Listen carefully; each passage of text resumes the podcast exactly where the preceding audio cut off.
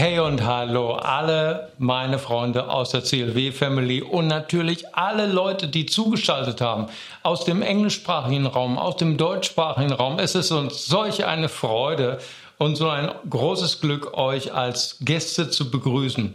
Und heute ist der größte Tag der Christenheit. Manche denken, es wäre Weihnachten. Tatsächlich ist es die Auferstehung Jesu Christi. Es ist das größte Ereignis, was es überhaupt zu feiern gibt. Und wir wollen heute äh, die Auferstehung Jesu, wir wollen sie nicht nur feiern, sondern wir wollen auch darüber nachdenken und welchen Einfluss sie hat in deinem und in meinem Leben. Und jetzt hören wir die Textlesung von Charlotte und von Thomas. Gottes Wort. Ich lese aus dem 1. Korintherbrief 15, 20 bis 22. Tatsächlich aber ist Christus als erster von den Toten auferstanden. So können wir sicher sein, dass auch die übrigen Toten auferweckt werden. Der Tod ist durch die Schuld eines einzigen Menschen in die Welt gekommen. Ebenso kommt auch durch einen einzigen die Auferstehung. Wir alle müssen sterben, weil wir Nachkommen von Adam sind. Ebenso werden wir alle zum neuen Leben auferweckt, weil wir mit Christus verbunden sind. Ich lese aus der Offenbarung 21, 1 bis 3. Dann sah ich einen neuen Himmel und eine neue Erde, denn der vorige Himmel und die vorige Erde waren vergangen, und auch das Meer war nicht mehr da. Ich sah, wie die heilige Stadt, das neue Jerusalem, von Gott aus dem Himmel herabkam, festlich geschmückt wie die eine Braut für ihren Bräutigam. Eine gewaltige Stimme hörte ich vom Thron her rufen. Hier wird Gott mitten unter den Menschen sein. Er wird bei ihnen wohnen und sie werden sein Volk sein. Ja, von nun an wird Gott selbst in ihrer Mitte leben. Ja, ganz herzlichen Dank, liebe Charlotte, lieber äh, Thomas, für die Textlesung aus dem 1. Korinther 15 und aus der Offenbarung 21. Und wir werden heute über die Auferstehung Jesu nachdenken, gekoppelt mit dem Geheimnis, dass wir durch Christus ewig im Himmel sein werden. Und dies ist leider der letzte Teil unserer vierteiligen Reihe Ewigkeit. Irgendwann Ende des letzten Jahres, da haben wir als Pastoren gedacht, ähm, im CLW wird viel zu wenig über den Tod gesprochen. Was ist der Tod? Was kommt nach dem Tod? Was ist der Himmel? Und äh, wir haben gesagt, wir müssen unbedingt eine Predigtreihe darüber machen, dass wir natürlich jetzt heute am Ostersonntag sind, der nicht nur für uns als Christen der wichtigste Tag ist, sondern auch für uns in Deutschland, weil heute auch entschieden wird, wie wird es weitergehen mit unserer Pandemie. Nun, ähm, viele Leute können mit den Begriffen Hölle, Himmel überhaupt nichts mehr anfangen. Ich hatte das schon vorgestern gesagt. Und viele lehnen auch den Himmel ab oder ein himmelorientiertes Leben. Als ich jung war, 1971, brachte John Lennon brachte seinen größten Hit raus, Imagine. Vielleicht, wenn du in meinem Alter bist, kannst du dich noch daran erinnern. Das heißt auf Deutsch so viel wie stell dir vor, und dann ging es weiter, stell dir vor, es gibt eine Erde ohne Himmel. Stell dir vor, es gibt eine Erde ohne Religion, ohne Glauben. Warum hat er es gesungen? War für uns alle als junge Leute klar, weil so viele Millionen Menschen sind gestorben in Religionskriegen und durch den Machterhalt, sei es von evangelischer, katholischer Seite, sei es von schiitischer, sunnitischer Seite. Religion brachte den Tod in unsere Geschichte und das ist geschichtlich gesehen auch nicht von der Hand zu weisen. Christopher Hitchens kommt jetzt das dritte Mal schon vor in unserer Reihe. Er ist der prominenteste Vertreter äh, des neuen Atheismus. Wir haben ihn zitiert am Karfreitag. Da hat er die Hölle verglichen als ein nordkoreanisches Gefangenencamp. Auch den Himmel vergleicht er mit der Anbetung eines Kim Jong-un, die, äh, zu denen die Menschen gezwungen werden. Wenn du in Nordkorea stirbst, dann ist alles vorbei. Im Himmel wirst du eine Ewigkeit von diesem grausamen Herrscher dazu gezwungen werden, ihn zu verherrlichen. Nun, das sind brutale Bilder. Ich finde die Bilder aber, die die Kirche im Allgemeinen geprägt hat über den Himmel, auch nicht viel attraktiver, muss ich dir wirklich sagen. Wir werden eine Ewigkeit auf einer Wolke sein und wir werden in einer Ewigkeit im Lobpreis die Harfe spielen. Ich muss sagen, auch das hat mich nicht besonders inspiriert und inspiriert auch nicht viele Leute, in den Himmel zu kommen. Karl Marx schrieb, ähm, es gibt keine bessere Welt. Wir haben nur diese. Wenn wir das nicht erkennen, dann werden wir uns nicht gegen Ungerechtigkeit in unserer Welt einsetzen. Er hat damals die Christen scharf verurteilt und vor allen Dingen die Kirche, vor allen Dingen die Prediger, die die notleidende, arbeitende Bevölkerung damals abgespeist hat mit irgendwelchen Versprechungen. Äh, Im Himmel wird alles besser sein, deswegen braucht ihr euch nicht sozial zu engagieren. Lenin hat geschrieben, lasst uns im Heute leben. Es gibt nur diese Welt. Wenn wir, ähm, äh, lasst uns die Welt zu einem besseren Ort machen. Himmlisch gesinnte Menschen zerstören nur diese Welt. Und ich muss sagen, ähm, so ganz Unrecht, so ganz Unrecht hatten Lenin und Karl Marx auch nicht. Ne? Nun, ich, ich würde sagen, ich bin ja heute schon in den 50ern, vieles hat sich verändert. Als ich ein junger Mann war mit meiner Frau auf der Bibelschule in England, da waren die Christen noch anders drauf. Die haben Jesus geliebt, aber nicht unbedingt die Umwelt. Wir waren dann eingeteilt zum, zum Putzen. Einmal in der Woche wurde das ganze, die ganze Bibelschule geputzt.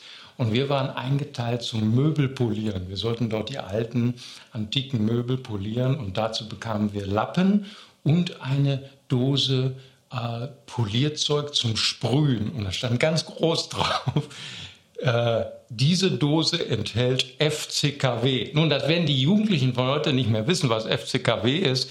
Aber wir damals als Jugendliche, wir haben uns eingesetzt für den Umweltschutz und vor allen Dingen für die Abschaffung von dem FCKW in den Sprühdosen, weil das hat die Ozonschicht zerstört und damit auch die Erde zerstört. Und wir haben uns dann geweigert, die Möbel in der Bibelschule zu reinigen. Und wir wurden dann zum Direktor geschickt, meine Frau und ich. Und mein Direktor hat dann gefragt, warum wollt ihr denn nicht arbeiten für die Bibelschule? Ich sagte, wir würden sehr gerne arbeiten, wir würden auch gerne irgendwo fegen. Aber in dieser Dosis FCKW. Und mein Direktor hat mir dann eine theologische Antwort gegeben, auf die war ich nicht gefasst. Da hat er gesagt, Mario, Jesus kommt bald und diese Erde wird zerstört werden. Deswegen kannst du ruhig die Möbel polieren. das haben wir absolut nicht begriffen, dass Christen, die Jesus lieben, nicht auch den Umweltschutz lieben. Und deswegen sage ich das so ein bisschen humorvoll. Lenin hatte nicht ganz unrecht mit der Einschätzung der Christen von damals, aber Gott sei Dank, es ändert sich ja auch viel in den Kirchen. Nun, wir wollen heute sprechen über die Auferstehung Jesu. Ist das nicht großartig? Das ist das tollste und das größte und das schönste Fest, was wir feiern. Jesus hat den Tod besiegt. Er ist wahrhaftig auferstanden von den Toten. Das ist nicht irgendwie abstrakt gemeint oder irgendwie, ach ja, Jesus lebt in meinem Herzen weiter. Nein, nein, er ist wirklich von den Toten auferstanden und zwar in körperlicher Form. Und unsere Großeltern und Urgroßeltern, falls du aus der ehemaligen Sowjetunion kommst, die haben zum Osterfest, und zwar Ostersonntag, ich meine, äh, Russlanddeutschen haben wir noch mal eine Woche später, aber ist auch egal, dann haben die dann zueinander im Gottesdienst gesagt, Christos was Christ. Christus ist auferstanden. Und dann hat man geantwortet, das ist wie so ein Sprachspiel, weißt du nur was Christ, er ist wahrhaftig auferstanden. Und das haben deine Großeltern auch gemacht, wenn sie aus der deutschen Kirche kamen. Und ich hätte das so gern gemacht. Heute bei unserem Livestream-Gottesdienst, wenn wir Covid-19 nicht hätten, wir wären alle versammelt bei uns in der Kirche. Nächstes Jahr machen wir es definitiv. Versprochen ist versprochen. Und dann äh, werde ich euch auffordern, zu eurem Nachbarn zu sagen, er ist auferstanden. Und dann antwortet der andere, wer ist wahrhaftig auferstanden? Das kannst du jetzt auch in deinem Wohnzimmer machen mit deiner Familie. Was für eine gewaltige Tat. Die größte Tat, das größte Ereignis in der ganzen Weltgeschichte, im ganzen Universum. Jesus, er ist nicht nur gestorben als ein großer Lehrer, er ist nicht nur gestorben als ein Religionsführer, an dem wir uns irgendwie erinnern oder über ihn trauern. Nein, er ist von den Toten auferstanden. Nun hat Charlotte eben gelesen aus dem 1. Korinther 15, Vers 20, er ist der Erste, der von den Toten auferstanden ist. Elberfeller sagt, er ist der Erstling der Entschlafenen. Nur eine gute, das, das sind so deutsche Worte, die kommen heute nicht mehr vor. So entschlafen, das können wir uns noch einigermaßen zusammenreiben. Das sind die, die eingeschlafen sind. Das sind die, die gestorben sind. Ja, das sind die Entschlafenen. Das kriegen wir noch hin. Aber Erstling, oh, was ist Erstling? Aber, äh, das ist nicht mehr ein Wort, was im Gebrauch ist. Ja? Das ist für uns fremd. Du sagst auch nicht zu deinem erstgeborenen Bruder oder deinem erstgeborenen Schwester, hey Erstling, komm mal rüber. Der weiß überhaupt nicht, was, was los ist. Aber Erstling ist ein theologischer Fachbegriff aus der jüdischen Religion und zwar aus dem Fachbereich Landwirtschaft. Ja? Und zwar äh, dort feierte man das Fest der Erstlingsfrüchte. Was war das? Die Erstlingsfrüchte waren, wenn ein jüdischer Bauer äh, seine Ernte begonnen hat. Das heißt, die ersten Früchte, äh, zum Beispiel jetzt, äh, äh, weißt du bestimmt, wird der erste Spargel gestochen. Ey, wir hatten, wir hatten diese Woche Spargel essen. Oh, ich liebe Spargel, ich weiß nicht, wie es mit dir ist, aber hey, und so, so denken auch viele Bauern und denken, hey, ich freue mich schon auf den ersten Spargel, den ich steche, den werde ich morgen zum Mittag verspeisen. Und die jüdischen Bauern haben es anders gemacht. Die haben das erste, das erste und beste, was sie gesammelt haben von der Ernte, haben sie genommen und sie haben damit ein Erstlingsopfer gebracht für Gott und haben ihm gedankt. Und du sagst, hey, das kenne ich auch aus Deutschland. Das ist das Erntedankfest. Aber komischerweise feiern wir das im Oktober am Ende der Ernte. Ja, ja, das ist genau das.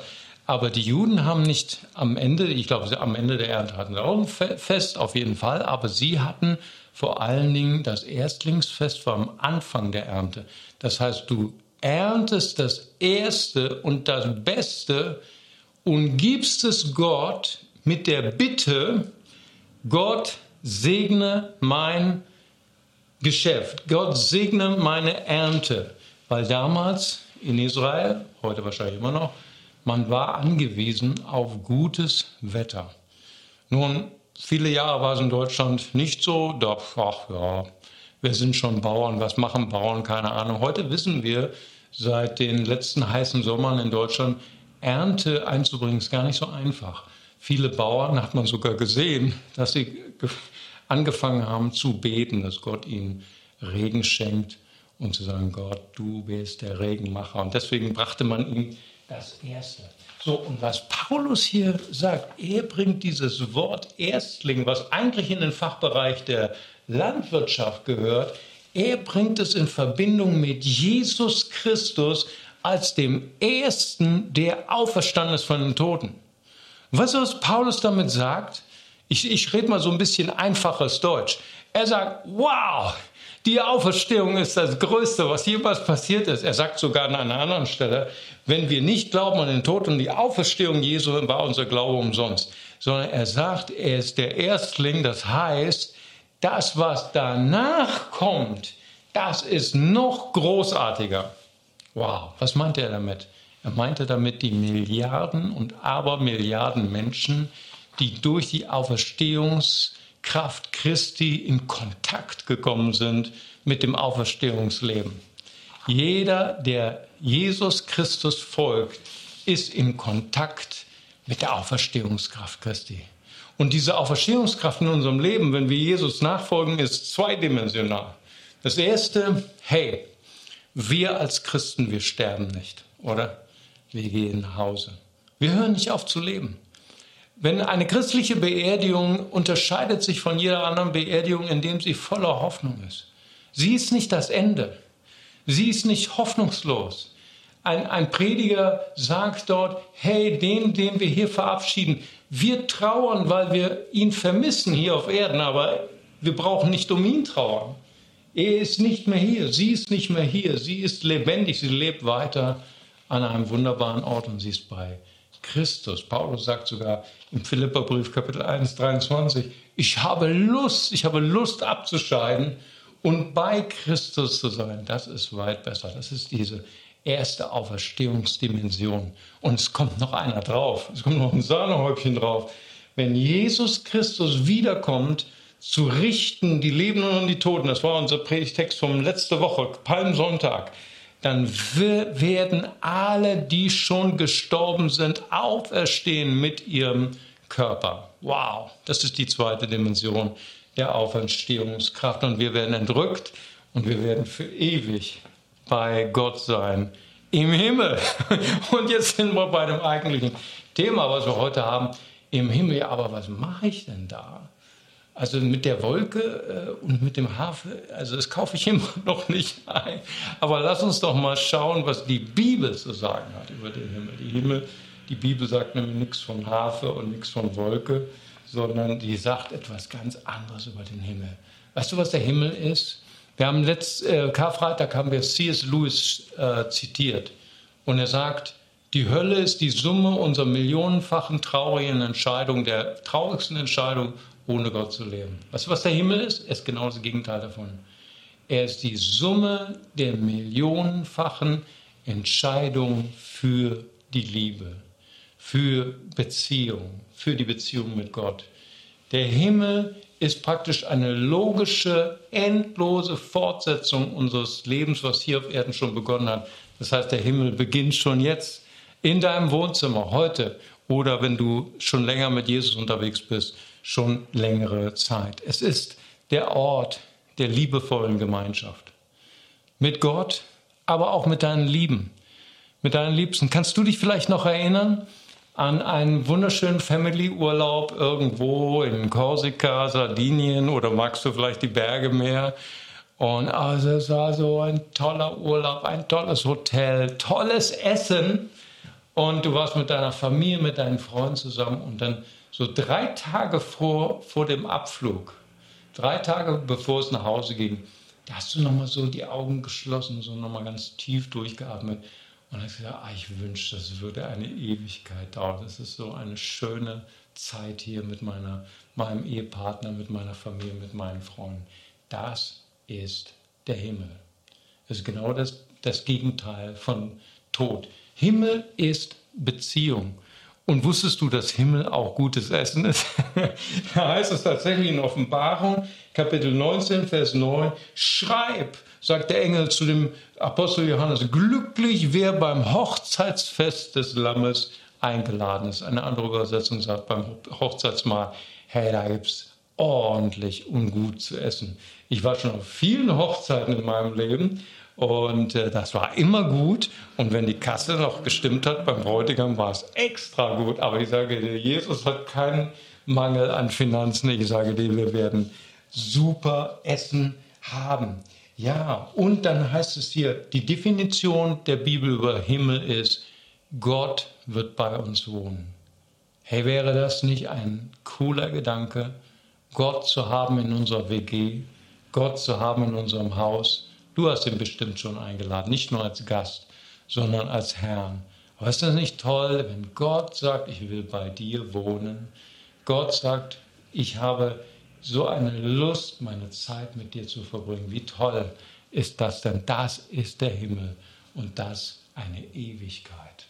Aber der Himmel ist noch viel mehr. Johannes beschreibt es in der Offenbarung. In Kapitel 22, 1 und 2.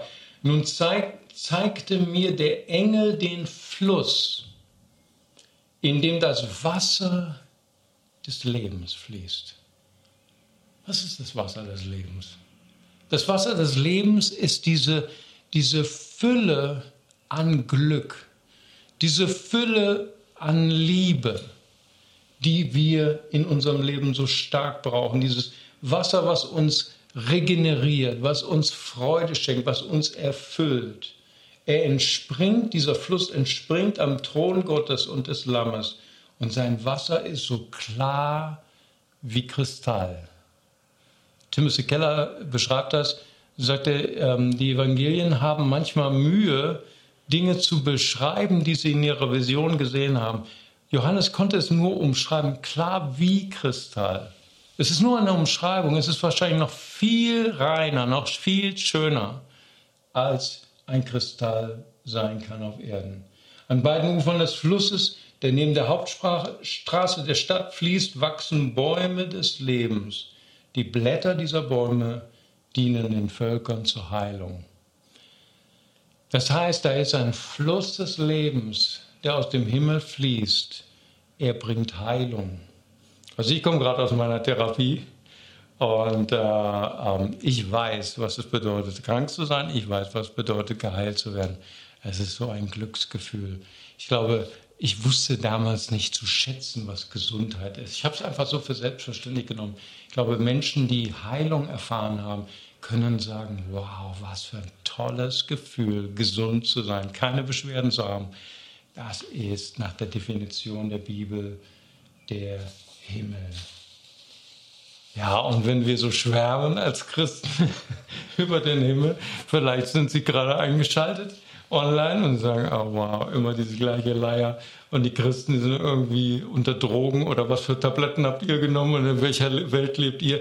Ihr Christen seid weltfremd. Ihr lebt irgendwie in eurer Welt, in eurem Himmel. Ihr kümmert euch nicht um die Nöte dieser Welt. Ne? Siehe FC Kaffeedose in London. Und ähm, ihr lebt so irgendwie in so einer Parallelwelt. Ich kann nichts damit anfangen. Aber ich möchte dir noch eine Stelle vorlesen aus dem Offenbarung Kapitel 21, 2 bis 4. Thomas hat sie vorgelesen. Da heißt es, dass Johannes sah, wie die, die heilige Stadt, das neue Jerusalem, von Gott aus dem Himmel herabkam auf diese Erde. Christen, die himmlisch gesinnt sind, die sind nicht weltfremd. Die leben auch nicht in einer Parallelwelt. Die stecken auch nicht ihren Kopf in den Sand. Sondern Christen, die den Himmel im Herzen tragen, die haben nur einen Wunsch, dass dieser Himmel Erfüllung mit Liebe, Erfüllung mit Beziehung, Erfüllung mit Heilung, dass das auf diese Welt kommt, die so viel Schmerz hat über zerbrochene Beziehungen, über Kriege, über all die Zerstörung, all die Krankheit, die hier herrschen im Moment auch tobt auf der ganzen Welt. Das, das ist der Wunsch eines Christen, der erfüllt ist mit dem Himmel in seinem Herzen. Nun, es gibt verschiedene äh, Forschungen von Historikern und Theologen, äh, zu der Frage, wie konnte das Christentum als ein relativ kleiner jüdischer Kult solch eine Explosionskraft entwickeln, so viel Beliebtheit äh, empfangen, und zwar bevor sie zur Staatsreligion wurde äh, durch Konstantin den Großen. Also es gibt verschiedene Studien dazu und es gibt ein äh, wissenschaftliches Werk, von Rodney Stark. Er hat das Buch geschrieben, The Rise of Christianity. Das heißt auf Deutsch, der Aufstieg des Christentums. Und er untersucht den, den Mass, das massive Wachstum, die absolute Erfolgsgeschichte des Christentums, und zwar vor Konstantin. Warum sind Millionen und Abermillionen Menschen aus, dem römischen Welt, aus der römischen Welt, aus der griechischen Welt Christen geworden? Und er bringt eins von vielen Beispielen. Und ein Beispiel, das sind die beiden großen Pandemien in Rom. Die waren 165 und 251. Furchtbar, nicht zu vergleichen mit Corona. Äh, Pestepidemien, die Straßen waren voll mit Leichen. Äh, Menschen starben wie am Fließband, unglaubliches Leid. Und äh, jeder versuchte aus der Stadt Rom rauszukommen. Die reichen Familien hatten irgendwelche Landbesitzer dann rausgefahren, um der Pest zu entgehen. Äh, die zurückblieben, das waren die Armen, das waren die Sklaven, das waren die Verlierer. Und äh, es wird sogar berichtet von einem äh, christlichen äh, Mitglied aus der Oberschicht. Seine Frau war voller Pest, seine Kinder. Er ließ sie zurück, um sein Leben zu retten ist etwas, was uns bekannt vorkommt. Oder wir sind jetzt auch so ein bisschen Pandemie erfahren, oder? Pandemie kann das Schlechteste, das Egoistischste, Selbstbezogenste aus unserem Leben rausholen oder genau das Gegenteil. Und er ist aufs Land und hat seine Familie sterben lassen. Ah, der große Mediziner und Begründer der europäischen Medizin Galen, der der beste europäische Mediziner seiner Zeit war, lebt in dieser Zeit in Rom. Auch er hat die Stadt verlassen. Er hat die Kranken, die er eigentlich heilen sollte als Arzt, zurückgelassen. Weißt du, welche Gruppe noch zurückblieb in Rom? Das waren die Christen. Die Christen blieben in Rom und sie etablierten Hospize. Schon mal darüber nachgedacht, dass Krankenhäuser, Altenheime sind eine Ursprungsidee der Christen. Es war ihre Art, Gott anzubeten. Es war ihre Art, die Liebe Christi sichtbar zu machen auf dieser Erde. Und sie kümmerten sich um die Kranken, zuerst um die, ihre gläubigen Geschwister und dann natürlich kamen auch die Heiden, die Römer, äh, die sie gehasst hatten, die sie vertreiben wollten aus Rom. Auch sie kamen in die Hospize und die Christen Natürlich haben sie auch aufgenommen, weil Gott liebt alle Menschen. Das hat ganz viel mit Identität zu tun, das hat ganz viel mit ihrem Glauben zu tun. Und Rodney Stark sagte, wenn die Christen, die hätten ohne weiteres die Stadt verlassen können, die Römer hassten sie, sie wollten, dass sie die Stadt verlassen, sie hätten überlebt. Ja, vielleicht wäre das Christentum zwei, drei Prozent gestiegen, aber sie entschieden sich zu bleiben. Viele Christen sind gestorben bei der Pflege der Kranken. Aber das war der Grund, warum alle Menschen in Rom Christen werden wollten. Sie sagen nur, das ist so großartig, was diese Menschen für eine Liebe haben, was diese Menschen ausstrahlen. Ich möchte auch so werden. Ich möchte diesen Gott, den ich noch nicht kenne, ich möchte diesen Gott kennenlernen, der Menschen so krass verändert, in selbstlose, hingewandte Menschen. Nun, das ist die Frage, die Rodney Stark beschäftigt hat. Was war der Erfolg, äh, Erfolgsfaktor der ersten Christenheit? Ich habe eine ganz andere Frage. Ich habe die Frage, warum, was treibt einen Christen dazu, Kranke zu pflegen, Nachbarn zu pflegen, deren Namen ich noch nicht mal kenne, Menschen zu pflegen, die mich normalerweise gehasst haben, die mich verraten haben beim römischen Staat, äh, die meine Familie verraten haben. Was führt Christen dazu? Es ist diese, dieses Wissen, das, was jetzt ist, das ist vergänglich. Mein Reichtum ist vergänglich. Meine Gesundheit ist vergänglich. Meine Familie ist vergänglich. Aber eins kommt noch. Und das ist besser als alles hier auf Erden. Das ist der Himmel. Und davon waren sie getrieben. Davon waren sie gesteuert. Und deswegen waren sie so, so angstfrei. Deswegen waren sie voller Mut, haben ihr Leben eingesetzt für die Armen, für die Kranken und haben Christus dargestellt in einer Art und Weise wie nie zuvor, dass alle Christ, Christen werden wollten. Das ist diese Himmelsgesinnung. Und ich möchte dich heute etwas fragen. Das hat nämlich ganz viel mit deiner Identität zu tun. Was ist dein Bild von der Zukunft? Am Ende dieser Predigtreihe von Ewigkeit möchte ich dich fragen, was bringt der Tod für dich? Ist es nur Zerstörung? Ist es nur jemand knipst das letzte Licht aus in deinem Leben und dann ist alles sinnlos, alles sinnlos, all das Gute, all das Schlechte, was du getan hast, völlig irrelevant? Wie Christopher Hitchens sagt. Oder ist da eine Hoffnung, die du hast. Wir als Christen, wir haben diese Hoffnung. Christus, er ist der Erste auferstanden den, aus den Toten. Das hat er nicht nur für sich gemacht.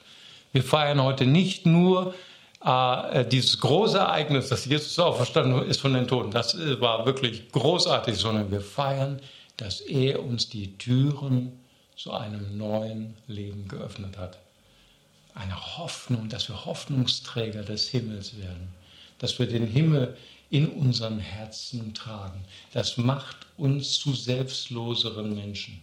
Das gibt uns diese Gelassenheit, die wir in unserem Alltag, gerade jetzt bei Covid-19 brauchen, diese Gelassenheit loszulassen. ja, und dann lasse ich das Paket Toilettenpapier an meinen Nachbarn, der mir das aus der Hand reißt. Ja, so what? Toilettenpapier macht mich nicht selig. Und ich möchte dich heute fragen, möchtest du Jesus Christus, den, den, der der Erste ist aus den Toten, möchtest du ihm erlauben, dich zu füllen mit dieser Hoffnung, die aus dem Himmel kommt? Es ist dieser Ort, wo das Beste unseres Lebens noch wartet. Wirkliche Liebe, wirkliche Fülle des Glücks, der Liebe, der Verbundenheit. Nicht nur mit Gott, sondern auch mit deinen Liebsten. Vielleicht auch mit denen, die du verloren hast in deinem Leben. Ich glaube, dass ich gerade jetzt zu jemandem sprechen soll, dort hinter dem Bildschirm. Und du leidest darunter, dass du so früh deine Eltern verloren hast, dass du so früh deinen Vater und deine Mutter verloren hast. Und, und das ist, ist für dich so ein Schmerz. Und ich möchte dich heute ermutigen, dass wenn du Christus in dein Leben lässt und die Perspektive Ewigkeit die Perspektive Himmel, dann nehmen wir anders Abschied. Dann sagen wir, ich lass dich gehen, Mama, ich lass dich gehen, Papa. Wir werden uns einmal wiedersehen. Das, was wir hier auf Erden haben, ist nicht alles. Wenn wir das glauben, dann werden wir dementsprechend handeln. Wenn wir aber glauben, das Beste kommt noch, dann werden wir ein erfülltes, ein friedevolles und ein selbstloses Leben haben. Und so möchte ich dich nochmal herausfordern. Was ist dein Bild der Zukunft? Wofür lohnt es sich für dich zu leben und zu sterben? Was gibt dir die Kraft in Zeiten des Leids, auch in Zeiten, von Covid? Manche zerbrechen daran, gerade jetzt. Manche gehen dort hindurch mit Mut und Zuversicht, weil sie wissen, das Beste kommt noch. Und so möchte ich dich zum Schluss noch einladen, dass du den, der das Leben ist, der, der, der die Quelle dieses Wasser des Lebens ist, Jesus Christus in dein Herz einladst, lädst. Und ich würde dich gerne fragen, ob du mit mir ein Gebet des Glaubens sprechen möchtest. Wenn du das machen möchtest, tu es einfach leise in deinem Herzen oder laut am Bildschirm. Und wir beten zusammen. Lieber Vater im Himmel, vergib mir meine Schuld, reinige mich von meiner Sünde. Herr Jesus Christus, ich lade dich heute ein als mein Herrn, als mein Retter. Dir will ich folgen, mein ganzes Leben lang. Amen. So, und es war uns so eine Freude, euch heute bei uns im Gottesdienst zu haben. Ich wünsche euch in euren Familien die Auferstehungsfreude unseres Herrn. Diese Auferstehungsgesinnung äh, des Himmels in euren Herzen und dass ihr einen Unterschied machen könnt, jetzt in schwierigen Zeiten, und zwar voller Freude und voller Mut. Seid gesegnet und habt eine fantastische Ferienwoche.